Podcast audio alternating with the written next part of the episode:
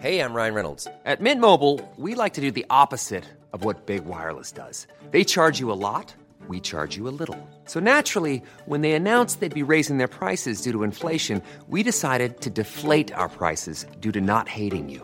That's right. We're cutting the price of Mint Unlimited from $30 a month to just $15 a month. Give it a try at mintmobile.com slash switch. $45 upfront for three months plus taxes and fees. Promo rate for new customers for limited time. Unlimited more than 40 gigabytes per month. Slows. Full terms at mintmobile.com. Así como suena, presenta La Chora Interminable.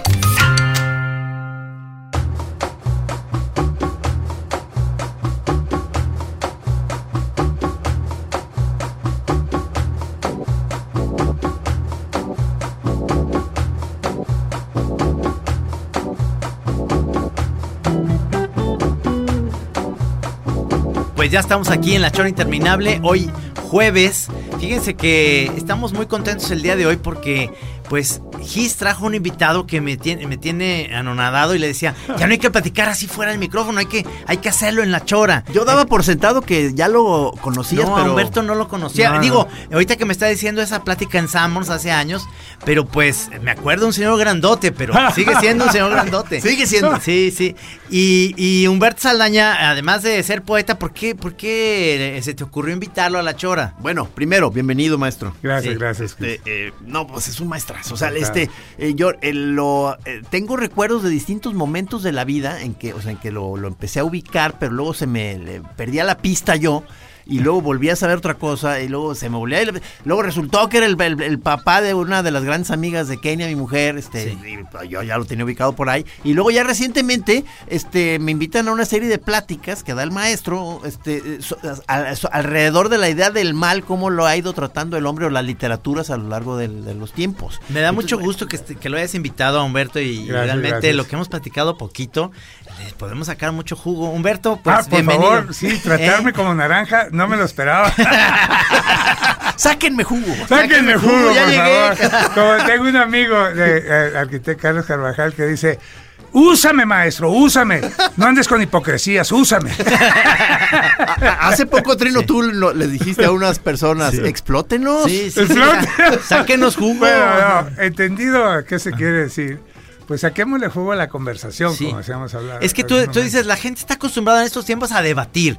Y tú dices, no, conversar, ¿verdad? Sí, eh, bueno, yo es lo que propone el tocayo Humberto Maturana, un, un biólogo eh, chileno que debía ser premio Nobel ya y no lo ha sido, no sé por qué.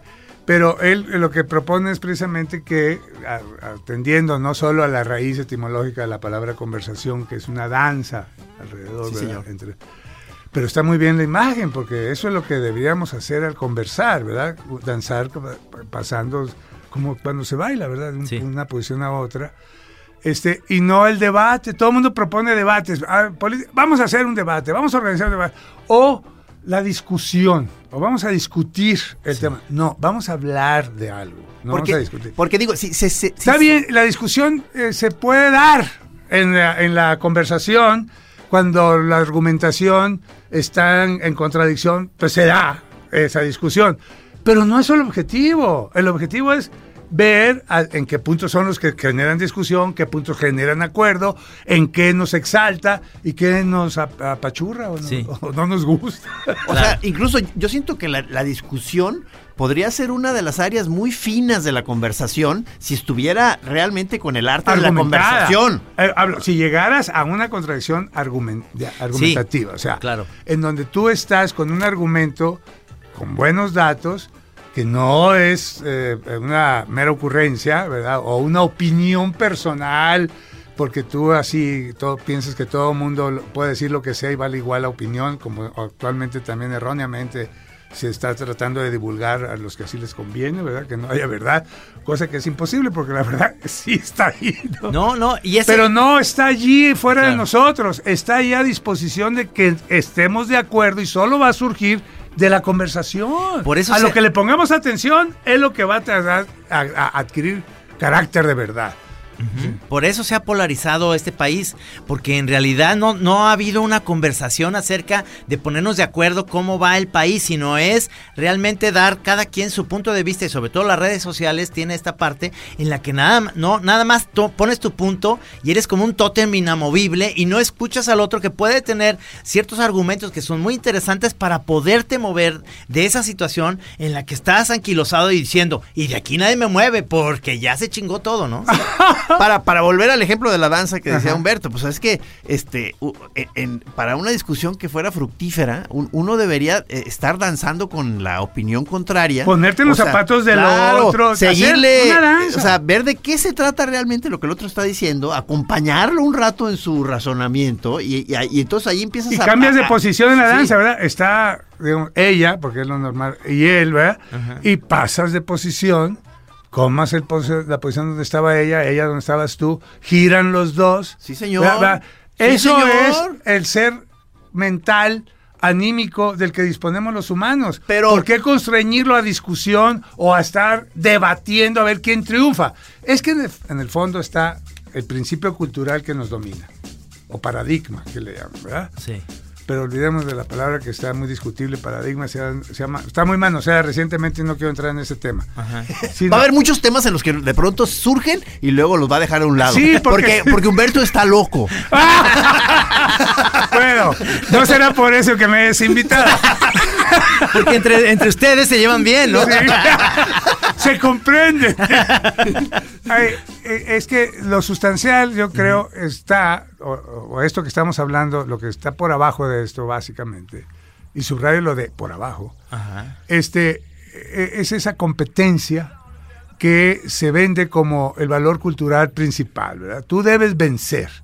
La vida es una competencia y, y luego malinterpretan a, a- a Darwin, ¿no? A nuestro genio eh, que nos abrió un nuevo mundo hacia quienes somos, ¿no? A Darwin diciendo, no, no, ese señor dijo que en la competencia el más chingón es el que va a sobrevivir. No. Sí, sí. Pero sí hasta tergiversan la verdad. Sí. O teorías o, o hipótesis que se han comprobado y- o están estudiándose porque o sea, se ve que sí es real y se está viendo esto, ¿verdad? Se está, lo vuelven un motivo de, de- de opinión. Sí. Y, y eso es por falta de información, es la ignorancia. Entonces, la competencia plus la ignorancia de lo que eh, se vaya a hablar generan discusiones sin pies ni cabeza o Así es. aburridas o le cambias o ya no es. quieres saber. Así es, así Por- es. Porque te voy a decir algo, este, algo muy chistoso, no nada más en la cuestión política, hay No, no, no, no más, Est- estoy general. hablando en general, que ahorita que dijiste a Darwin, hay una cosa que se me hace muy chistoso que decía, hay, hay una asociación o sociedad que cree que la Tierra es plana y entonces ellos mismos ponen, este, son bien necios, dicen, no, no, es que es plana y no te, no te escuchan. Y dice, Y en mi mundo va a ser plana y no me la vas a cambiar, tú no me la vas a hacer ni a doblar ni a cuadricular, es plana y redonda, ¿no? Sí. Pero además dicen, y además tenemos esta asociación alrededor del globo, dicen ellos. Qué pendejada, o sea, ¿cómo puedes decir eso? Si, si es plana, pues es a, es a lo largo de la planicie, ¿no? O sea, no es alrededor del globo. Pero este tipo de, de estupideces hacen que, que no puedas este, ni siquiera llegar a un acuerdo. Es más, ¿qué pasó ahorita? Pero no llegas a ningún acuerdo porque ya hay un rechazo de antemano a cualquier otra versión de los hechos. Tú crees que la libertad es decir lo que quieres, ¿verdad? Ajá. Porque es la libertad de expresión. Obviamente que así es. Pero todos esperan que quieras decir la verdad. Sí. ¿Verdad? Está bien, di lo que quieras. Pero no salgas con babosadas, por favor. Digo, ¿se vale eso? ¿Se vale exigirle a los demás que no vengan con, como lo que estás hablando tú, son babosadas, que Sí. esa gente se orga- aunque estén organizados, mira, el humano siempre se ha distinguido por eso, por buscar identidades como no la tenemos, como somos nadie, como dijo Ulises muy bien, le contesta al cíclope, ¿quién eres? Nadie, le dice, ¿verdad? Porque somos nadie, nos inventamos nuestra identidad.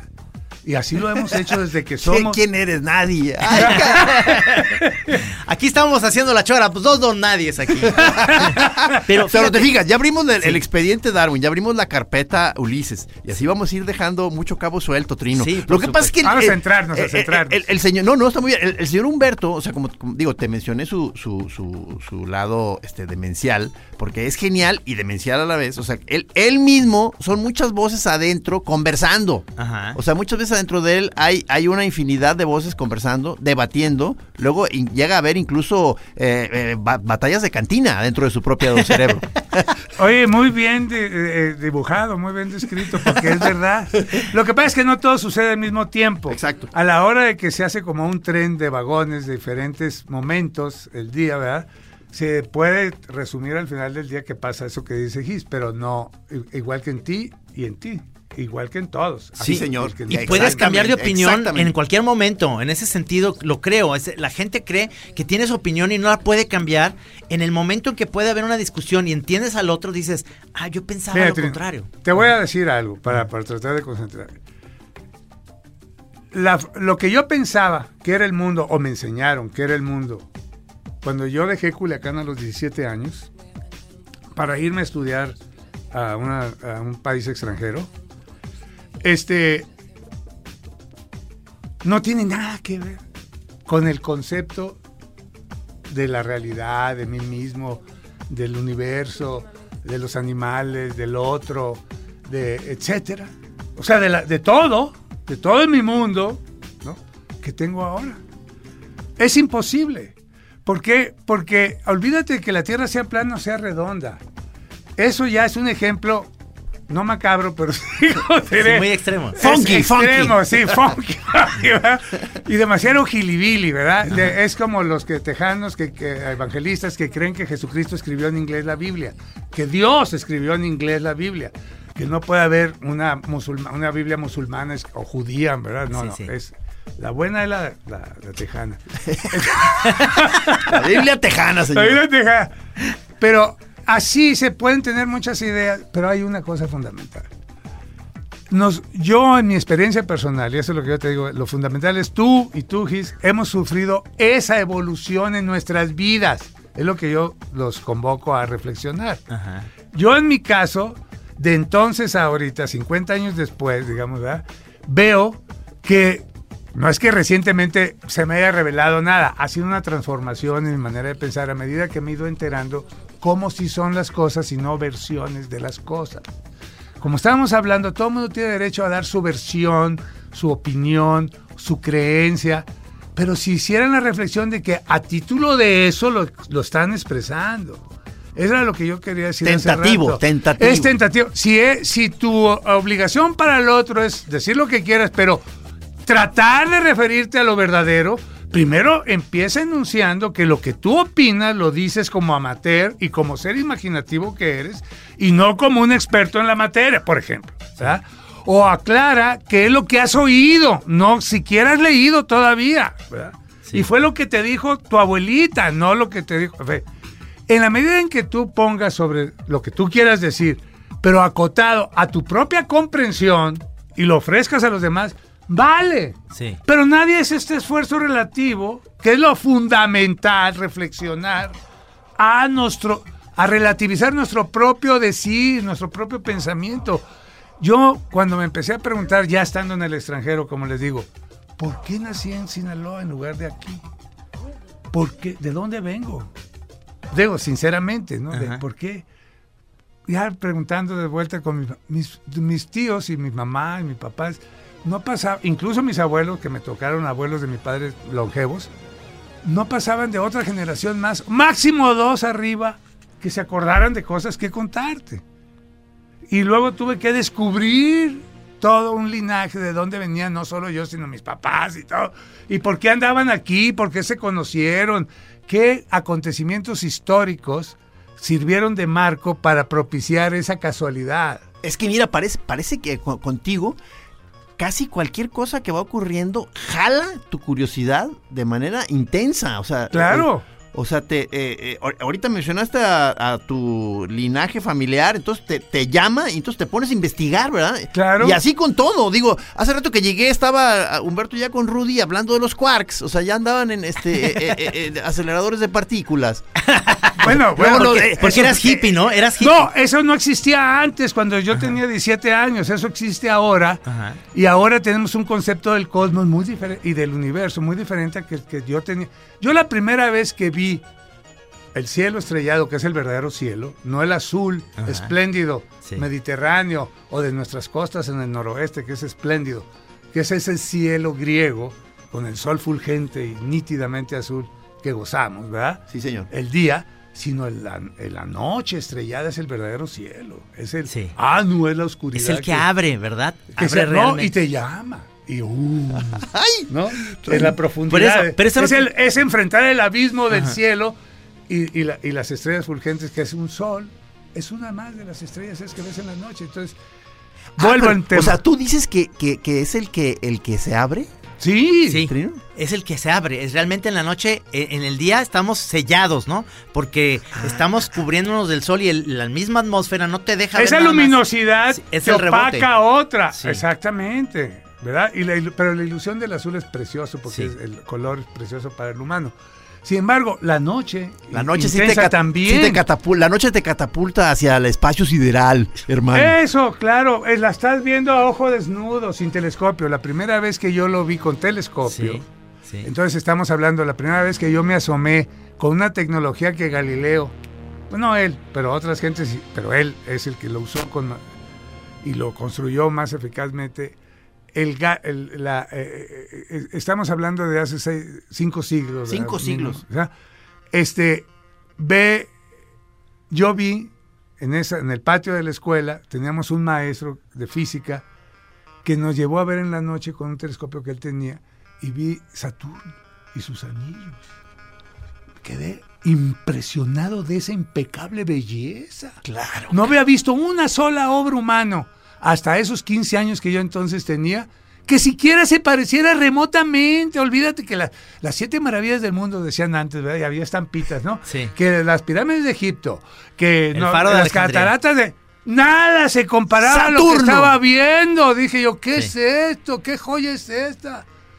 No podía yo imaginarme eso. No habíamos visto la Tierra, ojo.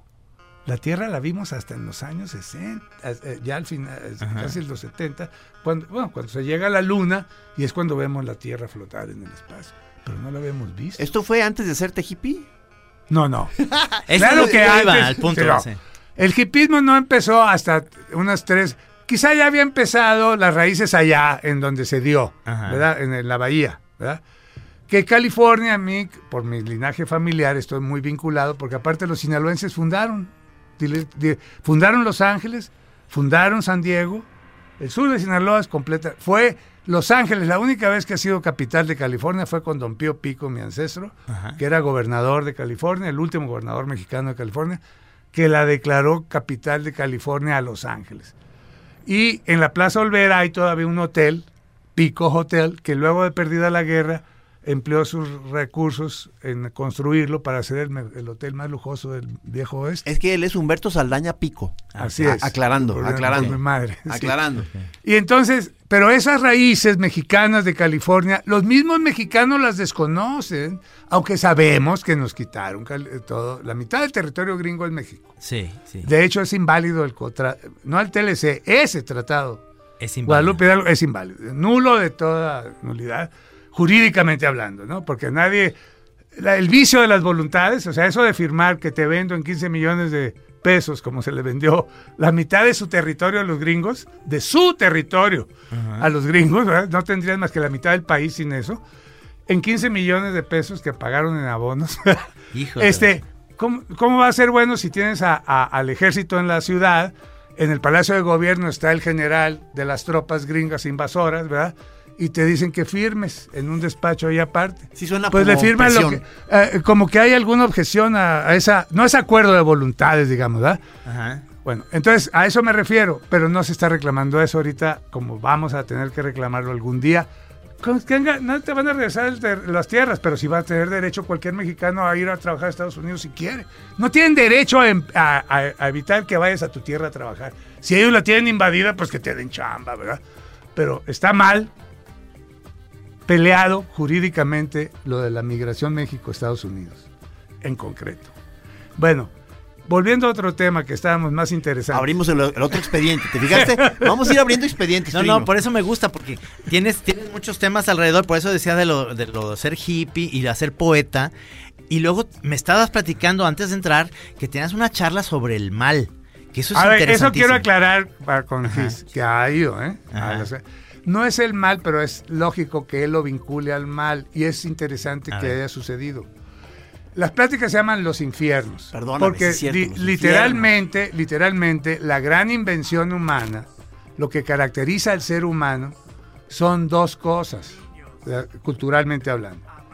La creación de objetos artísticos, los vestigios artísticos de hace 45 mil, 35 mil años, que no sean puntas o, o cosas del paleolítico inferior, sino más avanzado que donde ya surge el arte y se ve la intención decorativa o la- la- el arte, ¿verdad? Ajá. Pinturas rupestres eh, que tenemos, ¿no? Que hemos descubierto. Eh, eh, entonces, y vinculadísimo esa parte, esa producción de arte a, a los ritos funerarios. No solo, pero Ritos sí, funerarios. funerarios. Es decir, el que aparezcan vestigios, ¿verdad? De que se hubo enterramiento, de que hubo un ritual hacia el muerto, Ajá. es una característica exclusivamente humana. Olvídate de, de la inteligencia. La inteligencia mamífera la compartimos con ballenas, delfines, ratas, cerdos, y no nomás de dos patas. De verdad, las ratas, ratas, son tan inteligentes como muchos humanos. O sea, o pulpos, los pulpos son inteligentísimos. Larga vida a los pulpos. Larga, ¿no? Pero no nos pueden pasar su onda. Nomás así como a la gallega. Ya, fri- ya, Ya, cociditos. ahí, bueno, entonces, eh, ese, eh, eh, decíamos, el, el punto aquí, Lo funerario. lo funerario, tiene que directamente que ver con el enterramiento, que es el submundo, porque hay una estructura mental universal en el cerebro humano, según los paleontólogos, recientemente, aunque esté a debate por algunas gentes, pero el consenso, como todo, el consenso abrumador ya viene siendo, porque se ve en todas partes suceder, desde épocas chamánicas hasta más civilizadas o de cazador, en tres niveles. El arriba, el abajo y en medio nuestra realidad humana. Y abajo es la casa de los muertos, pero también es el mundo de donde emerge la vida, donde salen los árboles, las plantas, los frutos que nos entrega la naturaleza surgen de la tierra. Entonces los poderes verdaderos a los que primero se respeta y se les temen son a los donde está Los de la abajo. fuerza Sí, y a los que se les alimenta con tus muertos. Donde burbujea lo de abajo o, donde se va a ir a pudrir. Por- no, no, pero eso ya son fenómenos que tú puedes observar y tienes lenguaje para describirlo así. Ok, ok. Pero para ellos que no lo veían así, pero sí veían al muerto, no como cosa putrefacta. Sino regresarles algo a... Exacto, dentro de un mundo natural guion sagrado. No que creyeran en que en el cielo había un señor barbón que ahí vivía y desde ahí jalaba los hilos de nuestros destinos como se cree actualmente, casi igual a como prehistóricamente se, no prehistóricamente, neolíticamente, ya después de la prehistoria, al principio de la civilización en Sumeria, se concibió Ajá. ese, esos tres niveles, pero ya su- eh, suponiendo que el cielo en sí, el cielo estrellado que hablábamos, era el Dios mismo, no que ahí vivía un Señor adentro. Ajá. Esa está buena. Y que las constelaciones era la forma en que hablaba ese Señor. Ajá. Y ese Dios, el cielo, que te hablaba con estrellas, ¿verdad? O su hija era la estrella. Las estrellas, singularizada en la estrella, mujer, una hija, Ishtar. Ishtar, que en sumerio, es- estamos hablando de la primera concepción de civilizada ya en una primera ciudad. Ajá. Antes no había ciudades, ¿verdad? Pero ya cuando se, aglu- en la- Se en cons- Sumeria. aglutinaron Cuando ahí. se aglutinaron en Sumeria todos pueblos y aldeas adentro de unas murallas y ya con un templo y un ejército. Ahorita vamos a hablar de eso. Ya igual que ahorita en cualquier pueblo que vayas de México vas a encontrar que hay un templo, un palacio de gobierno y, y es, y hay agricultura, ganadería, árboles frutales, huertos. Igual era Sumeria. O sea, eso no avanza. Vivimos en esa época todavía. Todavía, no hemos avanzado Pero hemos avanzado en otros aspectos, Ajá. en, en- en épocas posteriores. Pero esa no sea, no nos conviene renunciar a ese avance. No, no, no. Eh, ok, muy bien. Igual que no nos, a otros sí, podríamos, a- pero no es. El punto está en que allí ya se concebía con esa claridad, pero no, el Dios era el mismo cielo, igual que el inframundo era verdaderamente la casa de los muertos, ¿no? Donde iban Evidentemente. Evidente, físicamente, ¿no? Cuando ya se empiezan a notar distinciones sociales, ojo, que es la tercer factor que habla de una humanidad, Ajá. para ya distinguir a unos humanos de otros, neandertales de cromañones, que somos nosotros los hijos de los cromañones, los que terminamos subsistiendo como única especie humana, pero cuando cohabitamos con los neandertales, hay una distinción. Ellos no llegaron a hacer distinciones sociales como nosotros. Que empezaron, hay ya enterramientos en donde ves dos jóvenes, por ejemplo, por darte un ejemplo, hace 30 mil años, ¿verdad? La, la tumba, este, eh, en donde ya con eh, dientes de zorro, un collar, ¿verdad?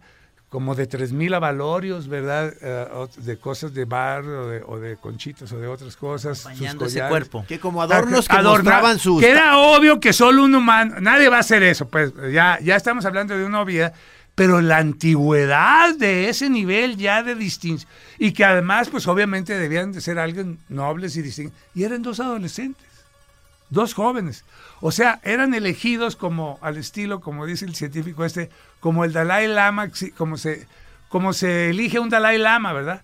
De entre la... Ah, tú vas a ser nuestro próximo Dalai Lama. Así a esos dos, de alguna manera, por las razones que desconocemos. Pero está clara la distinción Ajá. de aquellos personajes.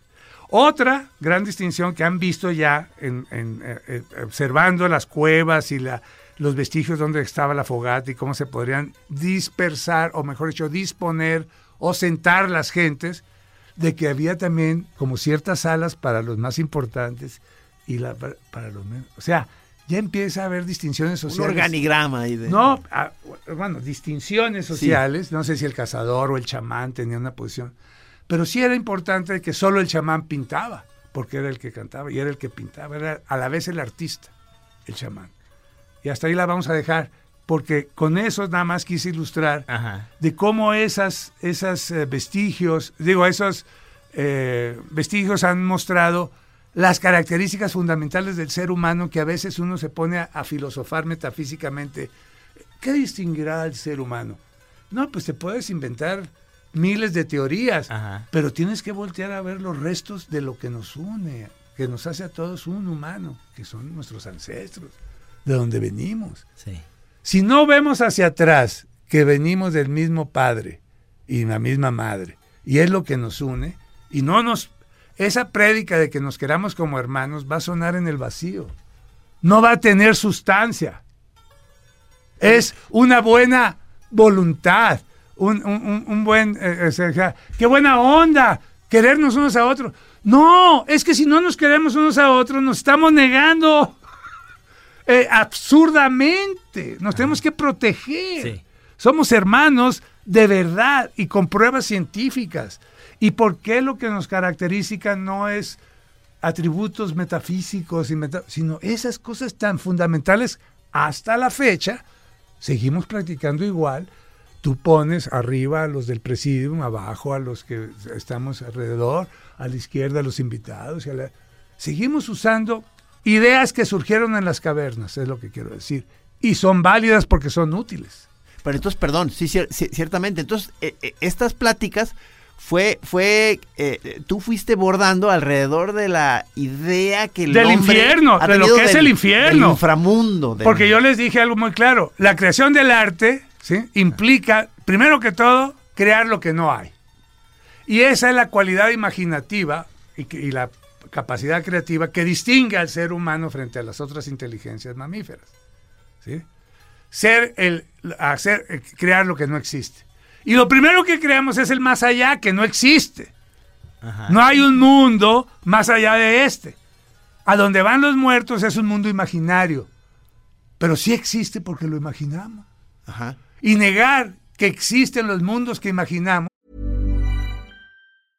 Hey, I'm Ryan Reynolds. Recently, I asked Mint Mobile's legal team if big wireless companies are allowed to raise prices due to inflation. They said yes. And then when I asked if raising prices technically violates those onerous two year contracts, they said, What the f are you talking about, you insane Hollywood ass?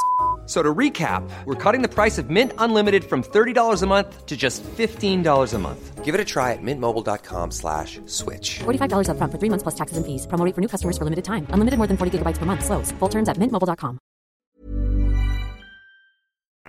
pues es negar al ser humano, porque esa es su capacidad, crear mundos inexistentes para mejorar el que hay, para aprender de lo que aprendes de cómo se comporta el que hay, porque si no observas cómo funciona el que hay, no vas a imaginar otro en base a esas mismas fuerzas y esas mismas realidades, porque el hombre no hace más que copiar lo que la, observa en la naturaleza, ¿verdad?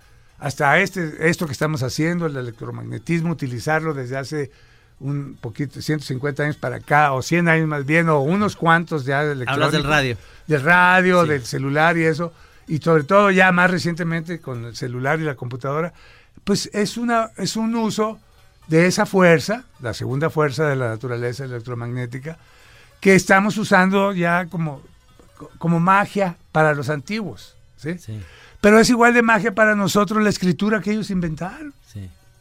Porque nada podríamos transmitir electromagnéticamente sin la escritura, Sí, señor. Donde se ha acumulado el saber de la humanidad para poder llegar a controlar otras fuerzas de la naturaleza aparte de la gravedad, que fue la primera que controló el humano haciendo rodar el agua del Éufrates para regar los campos y que hubiera agricultura estable. Dejaron de ser nómadas, se creó la ciudad. Oye, espero que estén tomando nota los choreros. Tú, Sí. tú, tú, le- sí les pediste que sacaran sus cuadernos. Yo- ¡Ah! No son clases. No, esas no son. ¡Ah!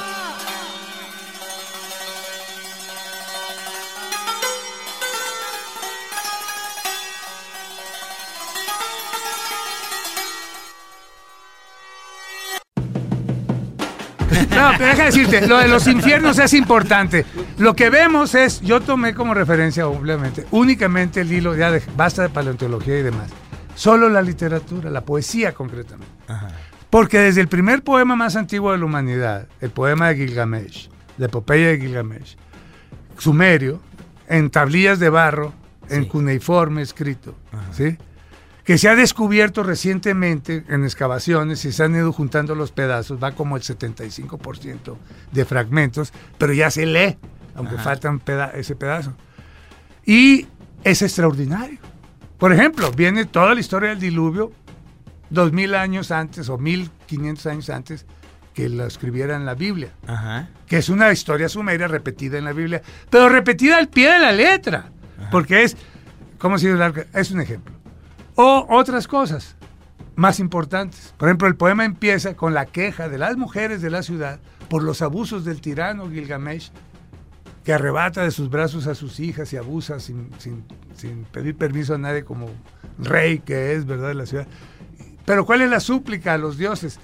Que sea un buen tirano, que no sea un abusivo, Pasado de que sea un guía de su pueblo, que sea un pastor, Ajá. ¿no? De la, de la ciudad, porque era el lenguaje metafórico de los... Ellos acaban de inventar la ganadería. De hecho, Uruk, la ciudad de ahí, se llama Uruk, la de los establos, la de los corrales. Era como distinción tener muchos corrales. ¿Cómo ves, Trino? No, no. ¿Cómo pues ves, es- Trino? Está muy interesante. Está- Eso te sigo, se, se sigue repitiendo y eso es lo que se- seguimos pidiendo a los dioses, que los líderes no sean unos gandallas. Así empieza el poema. Ajá. Así empieza el poema. ¿Qué así seguimos. ¿qué Y así tal? ¿Y seguimos. qué crees que hace? ¿Y qué crees que hacen los dioses en asamblea? Porque eran democráticos, se juntaban en asamblea. Esa forma Fundan el de PRI. liberar Ah, no, en, no. en asamblea, no, de liberar en asamblea venía desde las cavernas. Ajá. Todo se, o sea, la asamblea de los hombres Sí. en, en aquella oscuridad dentro de una caverna, imagínate, con la, ¿verdad? Cantando al unísono la alabanza que fuera, te haciéndose sentir un solo hombre. Tú has oído los cantos gregorianos Sí. o has oído en los Preciosos. tibetanos como uh, Sí, sí. genera Uf. Eh, o, o la ola en los estados. Entonces imagínate adentro del vientre de la Tierra. Después de caminar a gatas por túneles de medio kilómetro para llegar a las grandes estancias, era todo un renacer hacia el interior. Y el interior de las cuevas era, una luz, era como dentro de tu cabeza, la memoria, o sea, el sueño, como así era adentro con las antorchas y las lámparas de cebo que llevaban hace 45 mil años, allá adentro, 40 mil años. Con que se iluminaban y de repente en aquella oscuridad, ¡pum! te apareció un bisonte, cabrón. ¡Oiga! O ¡pum! un caballo, o una manada de caballos corriendo. Imagínate que es un cine. Sí. Es, es como nuestro cine actual, te Ajá. metes en la oscuridad de ver en la pantalla. Así ellos vivían la misma experiencia, porque eran igualitos a nosotros, tenían la misma inteligencia, la misma osamenta, las mismas... Somos cromañones igual que ellos. Ajá. No eran más tontos ni más primitivos, eran igual de inteligentes, pero eran los príncipes del bosque, que habían superado los leones. Es que Sobre todo cuando cazaron con los lobos. Los lobos eran gruesos porque atacan en grupo igual que los humanos. Y los leones. Pero cuando se juntaron los lobos con los ah, humanos, porque se repartieron el botín, se comieron las lonjitas los humanos y les dejaron toda la basofia a los a- y estaba perfectamente de acuerdo los lobos en el reparto. Se inventó el perro, fue el primer animal domesticado. Le Y tocaba, su, le tocaba su tajada. no, juntos eran invencibles, ¿eh? Lobos y humanos eran invencibles. Invencibles. Hasta la fecha. Se sigue atacando mucho entre perros y humanos. Por eso yo digo, por eso yo digo, se me hace una mezcla, o sea, del el tipo de razonamiento este extraordinario aquí del máster. No, no, no sé si tú lo vibres así, pero hay una especie de, de- de diálogo entre, entre la, la locura y la razón súper elevado, ¿no? Es muy elevado. O sea, porque, o sea, un conocimiento muy articulado de, de- de historia, antropología, filosofía, literatura, pero luego todo el tiempo se está yendo por unas ramas y le está metiendo lírica e imágenes, o sea, como, como que a veces da- da la impresión de que es un caballo de difícil control. No tendrá que ver, no tendrá Un que ver. caballo sin freno. No tendrá que ver esta idea del, del infierno a que la Tierra tiene un núcleo, como ya sabemos con, con los volcanes. Eso y sabemos demás. ahora, Sí. sí. pero, pero en ese momento era, veían los volcanes, veían salir lava, veían fuego, y que la idea del infierno tenga que ver con el fuego. Todo ¿por lo que veían emerger, Ajá. Eso. como dices tú, desde un volcán hasta un árbol, a to- to- sobre todo eso, las flores cada temporada, el reverdecer de todo. Aquí tenemos a Quetzalcóatl, porque aparte de la cultura sumeria, que es la que nos trajeron los españoles, porque ellos mismos fueron sumerizados, digamos, Ajá. o civilizados con la cultura mediterránea, que es verdaderamente la cultura madre nuestra, no la española, la mediterránea. ¿no? Del norte de África, el sur de, de- de- de Europa y el extremo oriente. Indudable, ¿no? Todo de ahí. Luego hablaremos. Pero la otra cultura que para nosotros mexicanos es la mesoamericana. Aquí los la humanidad también creó la ciudad, igual que en Sumeria se creó, unos milenios después, pero sin contacto. Y aquí se inventó la escritura. Los mayas escribían alfabéticamente. No nomás ideográfica, igual que aquellos empezaron con ideogramas y terminaron con alfabéticamente en la cuneiforme. La, la astronomía, la agricultura, aquí el maíz, allá la cebada y el trigo, pero aquí el maíz, la planta domesticada que no, el corazón de la cultura, ¿verdad? Quetzalcóatl es el grano de maíz que se entierra y muere en las entrañas de la tierra para resucitar en forma de tres hojitas verdes que brotan, que son las plumas del quetzal, como verde perico ¿Qué hubo? y se eleva como la planta de maíz llena de mazorcas, es la resurrección. ¿Tú crees que los curas que vinieron o monjes a predicarle a los indígenas no los veían medio ridículos los indígenas diciendo, oye, eso nosotros lo sabemos desde hace Sí. muchísimo, se llama Quetzalcóatl? Qué maravilla. No, ¿No? no me vengas con mamá. No, venga, no, ya habían inventado totalmente el mundo, quiero decir, y, su- la, y la forma de vida civilizada, claro, igual que allá, en pirámide, vertical, el arriba y el abajo. Todo, re- ¿cómo? Entonces dices tú, oye, los humanos proyectan algo de su cerebro similar.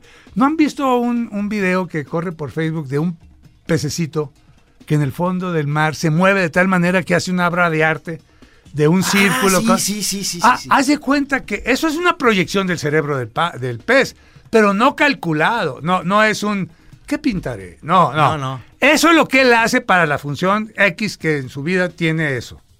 Aquí nosotros también proyectamos la estructura de nuestro cerebro. De hecho, está conectada al lenguaje, nuestro cerebro individual.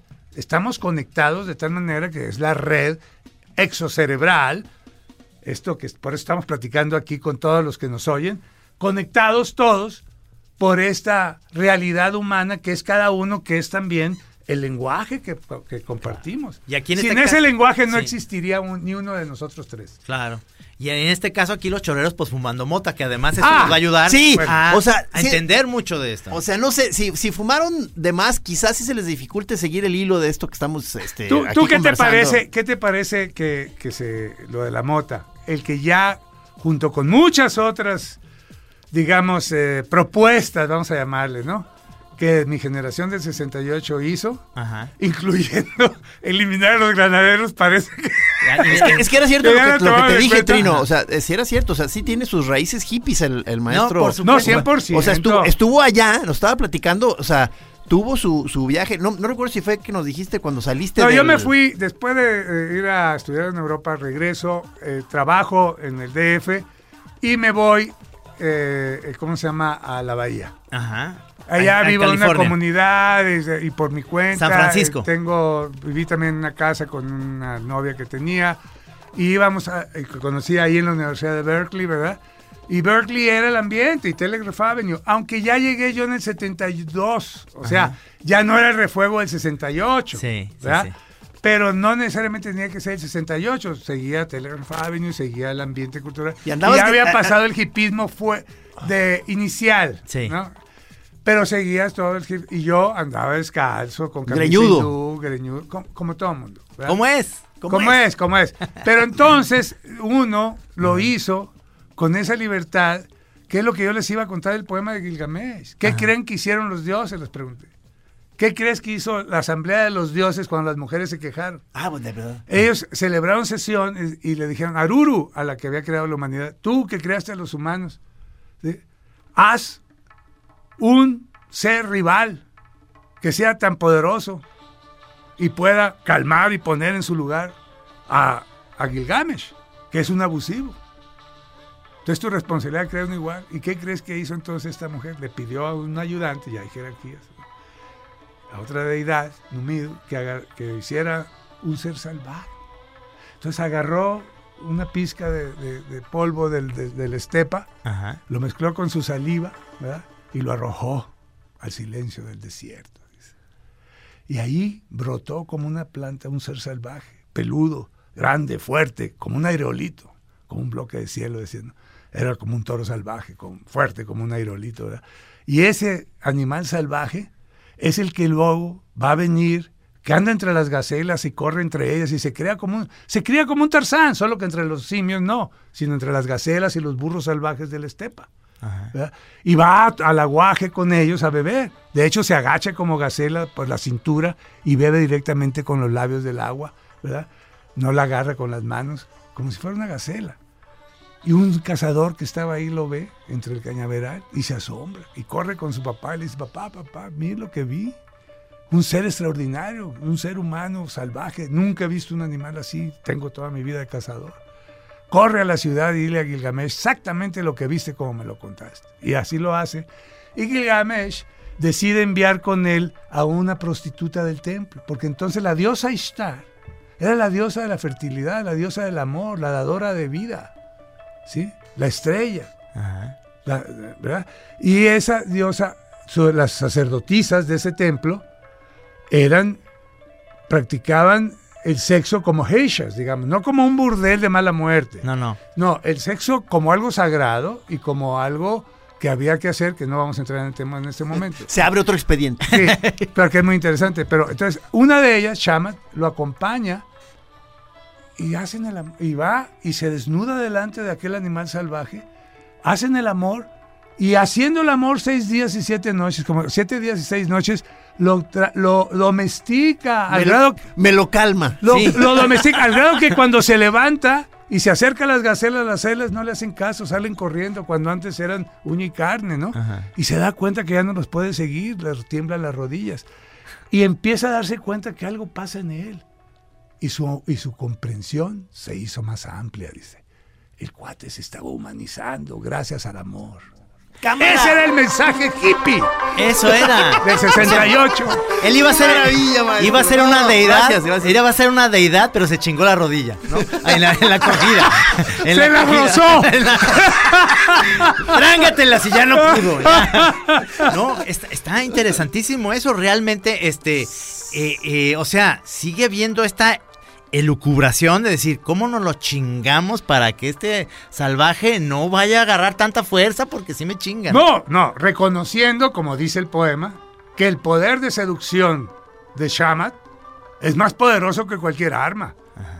Ya en el poema original, 3500 antes, 500, eh, es de 1200 años antes de Cristo, los vestigios que encontramos en la biblioteca de Arsus, bueno, en una biblioteca antigua. Es otro- ese es otro expediente. Sí, no, o sea, no vamos a entrar en el dato histórico, pero, pero eso no, pero eso era un poema que venía reescribiéndose desde miles de años atrás, que primero fue oral, luego se escribió en sumerio y después en acadio. Y la versión que tenemos nosotros, aunque hay algunos pedazos en sumerios que sí se han encontrado, la más completa es en acadio. Miles de años posterior, la tablilla, pero es el mismo cuento que se fue completando como es Homero. El autor anónimo Homero, Ajá. valga la re- autor anónimo Homero, porque no da, tiene, ¿verdad? Este eh, es una acumulación de historias que organizó poetas, sin duda, Ajá. uno la Ilíada y otro la Odisea, no es el mismo, no creo, porque son dos poetas, pero hicieron eso, que hacen todavía muchos, ah, ah, todavía hacemos pues muchos y queremos hacer juntar pedacera para juntar una historia y contarla como tú cuentas, ¿no? Yo el- estoy escribiendo el Gilgamesh Ajá. en mi estilo, ¿Qué hubo? en poema. ¿Verdad que sí se ve como capacitado No, para, no, para reescribir el Gilgamesh? Totalmente. Y ya lo firmas tú y ahora sí cobras derechos, no como Homero. No, no, mi versión, la firmaré mis derechos, pero Claro. es un poema que es de toda Oye, la humanidad. Qué, qué- qué maravilla, maestro. O sea, en, en estas pláticas eh, eh, eh, te estacionaste un buen rato y creo que nos dijiste que ya era, ya era corta la versión de en la Divina Comedia. Ah, no, claro, claro, es muy corta lo que pudimos ver ahí. Sí, sí, pero... Pero, bueno, la pero- Divina es que lo que les cont- la- el ciclo constituyó una serie de pláticas, eh, seis, que empezamos con el, el- el- el infierno según los sumerios. Ajá. Luego el infierno según los griegos, con la obra de Homero, cuando Ulises va- viaja al Hades, que es el infierno para los griegos, ¿no? A donde van las sombras de los muertos, que es una forma de ser disminuida, porque es mucho más importante estar con cuerpo aquí bajo el sol que ser una sombra. Y justamente lo ubican allá en los países oscuros de Escandinavia, al norte de Inglaterra. Cimeria le llaman ellos, ¿no? Los hiperbóreos, allá, más allá de donde nace el Boreas, el viento helado, ¿no? Entonces, ¿qué es lo que pasa? Que allí está una caverna precisamente, una cueva en un medio muy pantanoso, como son las cuevas subterráneas, donde cruzan, hay charcos y cruzan cerros. Es una reproducción del infierno de las cuevas que habitaron nuestros ancestros cromañones. Ajá. Eso es lo que quiero seguir el hilo conductor. Sí, sí, sí, sí. Entonces aquí, en ese Hades, no entra Ulises, es muy astuto, sino que, siguiendo instrucciones de la bruja Circe, ofrece la sangre de unas ovejas que degolla ahí frente a las puertas del infierno, para que salgan las ánimas, las sombras de los muertos. Y entonces se entrevista con Tiresias, con quien tenía que entrevistarse, una, un, un adivino, que su alma está ahí. Y entonces, tomando la sangre, adquiere vida y puede hablar con él. Ese mito que está allí, en Homero, en Ilíada, ocho siglos antes de Cristo, es el vampirismo y los zombies, todo lo que se ha inventado recientemente. Qué maravilla. Que no tiene nada de invención. Sino A ver, pinche del toro, a ver, cabrón. No, que muy inventivo. A ver, pero tú decías, entonces... Ah, bueno, eh, después de los griegos pasamos a los latinos, con los romanos, Virgilio, el poeta por antonomasia, ¿verdad? Virgilio, hace la historia para César Augusto, que acababa de triunfar frente a Pompeyo, y bueno, frente a Marco Antonio, Cor- a- derrotando a sus adversarios en Accio, pues, ¿no? Queda como el César, y eh, es cuando ya inventan una historia de, de Roma, se le encargan un poeta, ¿no? Di cómo se fundó Roma. Su, claro, con altos honores, tenía que ser unos orígenes ilustres, obviamente. Entonces, como está el poema de la Ilíada de Homero, en donde en la destrucción de Troya Ajá. huyen algunos troyanos, otros son pasados por las armas, ¿verdad? Ese grupo de troyanos que huye, huye comandados por Eneas, uno de los héroes que aparece luchando en, los, en las playas de Troya. Ajá. Eneas huye con su padre y su hijo, su padre en los, en los hombros y su hijo de la mano, ¿verdad? Seguido por su mujer y, y todo un, un grupo, y se embarcan y van a buscar donde, de donde ellos habían llegado a Troya muchos siglos antes. Entonces, primero, no están seguros de dónde. Primero van a Creta y ya resulta que hay que seguirle hasta la península itálica, o sea, a Lacio, a, a fundar de nuevo la nueva Troya, que es Roma finalmente. ¿No han oído el dicho? Estos se pelean todo el día como eh, sirios, tirios y troyanos. Ajá. Sí, sí. Troyanos por romanos y tirios por cartagineses. Las guerras púnicas entre Cartago y Roma que se disputaron el control del mundo entonces, el Mediterráneo, el mundo conocido, perdió Cartago y ganó Roma, si no habláramos un derivado del cartaginés, sino de, la- no del latín. No de latín. Oye, maestro, pero todo esto, o sea, todo esto que has venido estudiando, o sea. ¿es paralela a, a alguna otra actividad u oficio? O sea, es que íbamos a llegar a la pregunta de ¿a qué te dedicas? ¡Ah! bueno, aparte de lavar platos en mi casa. Sí, o sea, es poeta y demás todo, No, pero y lee mucho, no. pero pero ¿dónde dónde llega el cheque o cómo? Ah, no, no. He ahí el gran misterio. Exacto. Ah, ¿verdad? Nunca sabes por dónde va a saltar la liebre cuando no te dedicas a algo específico. Y más cuando vives en plena libertad económica. Ajá. ¿Qué quiere decir económica? Pues que mientras te tengas algo, te, eh, no te preocupas por andar produciendo más, porque que- ya que- es demasiada la presión de producir que tienes que, como para dedicarte toda tu vida nomás a eso. Y eso sí quita tiempo. Yo he perdido la mayor parte de mi tiempo, de mi vida, en tratar de hacer ne- negocios y dinero. Y he logrado incluso hasta promover una industria que no había, como es las mieles de agave y la inulina de agave. Yo le compré la tecnología con otros socios, obviamente, americanos y mexicanos. Le compramos a la universidad, a la UDG, la tecnología para extraer las mieles y la inulina de agave. No sé si hayan vendido en otra ocasión tecnología, pero en esa ocasión les pagamos 30 mil dólares por su tecnología a la UDG, ¿verdad? Ajá. Y el que la desarrolló ya murió. Ajá. Eh, Virgilio se llamaba, junto como el Co- poeta. como el Como el poeta y volvemos a lo mismo. Bueno, ahorita seguimos con, eh, ya que, ya que Virgilio nos trajo a eso. El caso está, aunque lo haya promovido, no soy un hombre de negocios. Y para ser hombre de negocios te tienes que chingar a los demás y quedarte con el balón a la mala. Sí. O por la buena, pues de alguna manera tener tanta suerte que no te veas en la necesidad de hacer eso. No me los tuve que chingar, qué bueno. No, sí. Bendito sea Dios. No, hay gente aparte que no le sabe si no se chinga al otro. Eso lo aprendí en los También, negocios. También, también. Gente que le, oye, ¿de qué te quejas que si te quedaste con tanto?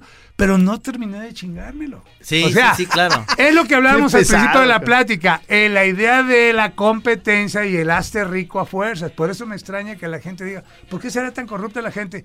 Porque es a must, como dicen los gringos, es una obligación hacerte rico. Sí. Es el paradigma de hazte rico, si no eres un tonto, o una desilusión, o un perdedor. Ajá. Es decir, gente con la que no queremos tratar, hijo. Entonces, digo, por favor, eso sí me ha costado mucho trabajo y tiempo. Y mal que bien ahí vamos. Gran- Sí, que, que me, me acuerdo que nos comentabas que, que le respondiste por primera vez esta pregunta a tu hijo, que te Sí. preguntó a sus 10 años. Mi hijo me preguntó siendo niño, papá, ¿a qué te dedicas? Porque realmente... Porque huele mucho petate no ahí. Yo conozco muchos poetas que Sí. son muy organizados. Y van- Bueno, T.S. Eliot, por ejemplo, no lo conocí, pero ustedes conocen su vida muy ordenada Sí. de ir al banco todos los días o la editorial, Father and Father, ¿verdad? Rutinariamente. Sus o gente como, en fin, hay muchas gentes disciplinadas. Sí. El no dedicarme a nadie también se debe a esa base de vagancia fundamental, ¿verdad? que viene desde la poesía moderna. Ustedes dos- mucha honra, señor. Ustedes dos son- es el son como dos botas. Es el, ese, es parte de, de- del ser moderno, de, de un Rambo que dice, ya me hartaron, ¿verdad? Y después de conocer, igual que hablamos hace rato del hipismo y la bahía, pues él conoce París y Londres de entonces, eran la ciudad de luz, París y Londres, la ciudad industrial más avanzada y, colonialista y todo, en mitad del siglo, digo, en la segunda mitad del siglo XIX, eran las capitales del mundo. Y él ahí estuvo de vago, en la Bohemia, con Berlín, ¿verdad? Y después de conocer ese mundo urbano desarrollado y ser considerado buenísimo poeta por sus congéneres, dice adiós y me voy, se fue a Abisinia, allá donde no había nadie, el desierto, entre los primitivos, ¿verdad? Primitivos en el sentido ese, que viven todavía a la sumerio, ¿verdad? Y este, a, y, y a buscar fortuna. Empleó todo el resto de sus días en juntar un cinturón lleno de oro que traía en la cintura porque no había bancos pesaba como 30 kilos o una cosa así, y se fregó una rodilla por eso. Que ese se sí, gangrenó. ese sí. Se chingó la rodilla, pero sí. Se gangrenó y murió en Marsella de esa gangrena. ¿Quién te iba a decir? Fíjate nomás. Pero, o sea, yo vi a Humberto aquí este, Sí. como, como un chorero deluxe. O sea, es, un sí. chorero con muchísima más información que cualquiera de nosotros, Sí. pero es un chorero. Oye, pero lo, lo- Bueno, pero lo la base de la chora es la mota. Sí, sí. Es de lo que está hecha una chora, que es lo señor. que queda después de fumarla. Bueno, sí, sí, sí, señor. señor. Que sea interminable es un milagro. Entonces se me hace fa- fantástico el Sí, nombre sí. que le pusieron a su programa. Te- quería Era, era una quería sección. expresar mi admiración. Muchas gracias, maestro, Humberto. maestro, hermano, hermano, El tiempo gracias. se nos, se nos acabó. Ay, no puede ser. Ya, ya es un minuto en lo que nos queda, pero nomás para cerrar esto, mm, yo quiero vol- volverte a invitar al programa Cuando para. guste. Creo para que sí le caíste bien a Trino. encanta. No, no, platicar. pues cómo no me va a caer bien a todo mundo, porque eres un sabio de la tribu, eres el chamán. Sí. Eres, ¡Ah! el, eres el que ¡Qué nos, bueno! está, No, no, no, no. nos está abriendo esto en la chora interminable y creo que estamos cerrando el año con, con un gran programa Sí, señor. y un gran invitado. ¿eh? Muchísimas Cuando gracias, quieran, Humberto. Ya saben, estoy a sus Y órdenes. digo, por lo pronto re- yo me voy a reescribir en las pláticas, este, pero eso ya es un privilegio de aquí de un. Ustedes, ustedes dos son dos vagos imperiales, es la verdad. Ándale, Trino, luego Sí, te sí. hago llegar la invitación. Me Y encantaría. feliz me Navidad y feliz año. Igualmente, Sí, para- Choreros, igualmente. ahí vamos ya llegando al fin. Sí, gracias, me quedo Rudy en los controles, este, como siempre. Aquí estamos en la Yo- chora interminable. A Rudy también le gustó mucho esto, ¿eh? Sí, no, pues es que también, también es macizo. Sí. Buenas noches. Buenas noches.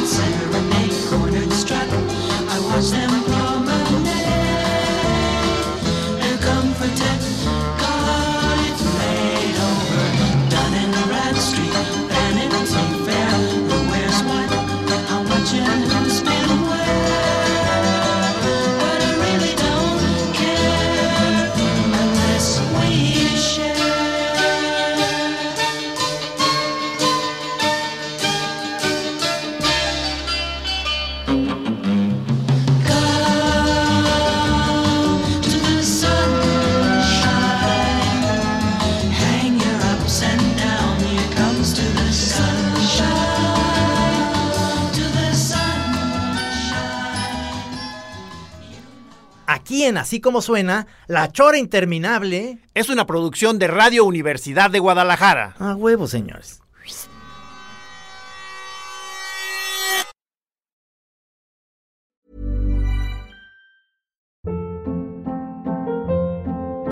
Hold up. What was that? Boring. No flavor. That was as bad as those leftovers you ate all week. Kiki Palmer here, and it's time to say hello to something fresh and guilt-free. Hello Fresh. Jazz up dinner with pecan-crusted chicken or garlic butter shrimp scampi. Now that's music to my mouth. Hello Fresh. Let's get this dinner party started. Discover all the delicious possibilities at hellofresh.com.